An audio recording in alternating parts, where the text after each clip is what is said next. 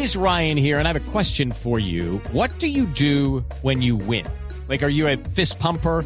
A woohooer, a hand clapper, a high fiver. I kind of like the high five, but if you want to hone in on those winning moves, check out Chumba Casino. At ChumbaCasino.com, choose from hundreds of social casino style games for your chance to redeem serious cash prizes. There are new game releases weekly, plus free daily bonuses. So don't wait. Start having the most fun ever at ChumbaCasino.com. No purchase necessary. BGW. Void were prohibited by law. See terms and conditions. 18 plus. Ricardo Ospina es periodista. Está en Mañanas Blue. 6.22 minutos. Para comprender los alcances del llamado indagatorio al expresidente Uribe hay que dividir el escándalo en dos partes. En materia judicial, el punto de partida de esta determinación es una denuncia hecha ante la Corte Suprema por Reinaldo Villalba abogado del senador Iván Cepeda, quien afirmó el pasado 22 de febrero que Juan Guillermo Monsalve, ex paramilitar, hijo del mayordomo de la Hacienda Guacharacas, había sido contactado por un amigo suyo que vive en Neiva vía WhatsApp, diciéndole que, abro comillas, hay un man muy grande que quiere hablar referente a ese chicharrón. Me llegaron de parte del ex, pues para que hable con usted directamente del ex. Y agrega que en dicho mensaje se menciona al viejo Cepe. Según el abogado Villalba, dicho personaje le manifestó a Monsalve que el presidente del Centro Democrático del Huila, una persona de apellido Prada, lo abordó y le pidió que tramitara con él un video en el que se retractara de sus testimonios y culpara a Cepeda de haberle ofrecido prebendas para rendir declaraciones. Llama la atención que según el abogado que lleva a la corte lo dicho por Monsalve, ese video tenía que ser radicado con urgencia, dice textualmente el viernes.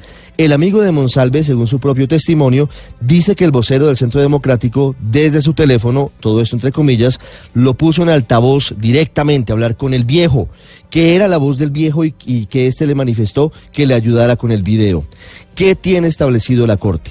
Primero, Dice el tribunal que el senador Álvaro Hernán Prada fue la persona que contactó a Carlos Eduardo López Callejas, amigo de Juan Guillermo Monsalve, y fue según la Corte quien le pidió convencerlo de hacer un video retractándose de sus declaraciones contra el expresidente Uribe. Lo vincula con paramilitarismo y con otros delitos. Segundo, Diego Javier Cadena, abogado de narcotraficantes y paramilitares, fue quien entró a la cárcel La Picota para intentar entrevistarse con Monsalve y obtener esa retractación. Tercero, el 22 de febrero entraron a la picota Diego Cadena, el condenado Enrique Pardo Hash, que estaba en el sitio, Héctor Romero, abogado de Monsalve, Jaime Lombana y María Mercedes Williamson. El grupo se divide y en una mesa quedan los abogados y en otra parte Pardo Hash, Jaime Lombana y la señora Williamson. Llega Monsalve luego a la mesa de los abogados y Cadena, quien dijo que actuaba en nombre de Álvaro Uribe, le pidió firmar un documento previamente elaborado para presentarlo en el recurso de reposición interpuesto contra la apertura de indagación al expresidente por el cartel de falsos testigos. Abro comillas. En contraprestación, Cadena Ramírez le ofreció a Monsalve Pineda presentar una acción de revisión sin cobrarle honorarios, gestionar a su favor mejores condiciones de reclusión y le sugirió solicitar públicamente seguridad para él y para su familia, que él lo apoyaría, cierro comillas.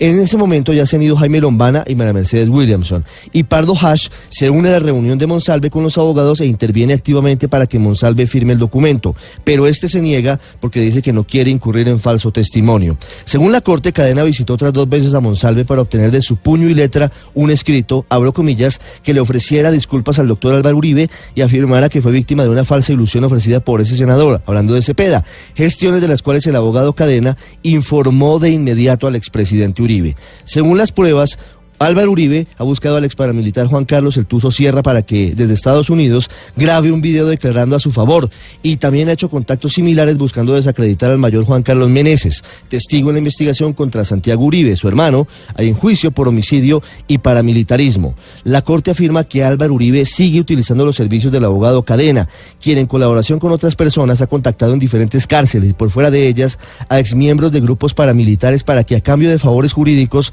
y al parecer dinero dice la Corte, elaboren escritos y videos a favor del senador Álvaro Uribe y de su hermano Santiago.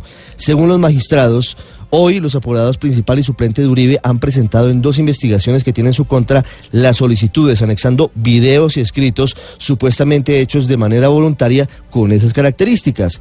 Según la Corte, siguiendo instrucciones del doctor Álvaro Uribe Vélez, el abogado Diego Cadena contactó en la cárcel El Buen Pastor a la exfiscal Hilda Janet Niño para que se comprometiera a declarar en el juicio de Santiago Uribe, diciendo que altos funcionarios de la fiscalía se confabularon para acusarlo a cambio de que le ayudaran a que lo trasladaran a la escuela de caballería.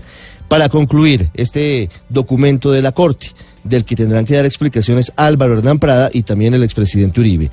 La Corte dice que se vislumbra la posible participación de varias personas, entre ellas la del congresista Álvaro Hernán Prada, en el diseño y la ejecución de un plan orientado a desviar la atención de la justicia y por esa vía hacer incurrir en determinaciones frente a las imputaciones que pesan contra Álvaro Uribe y Santiago Uribe Vélez.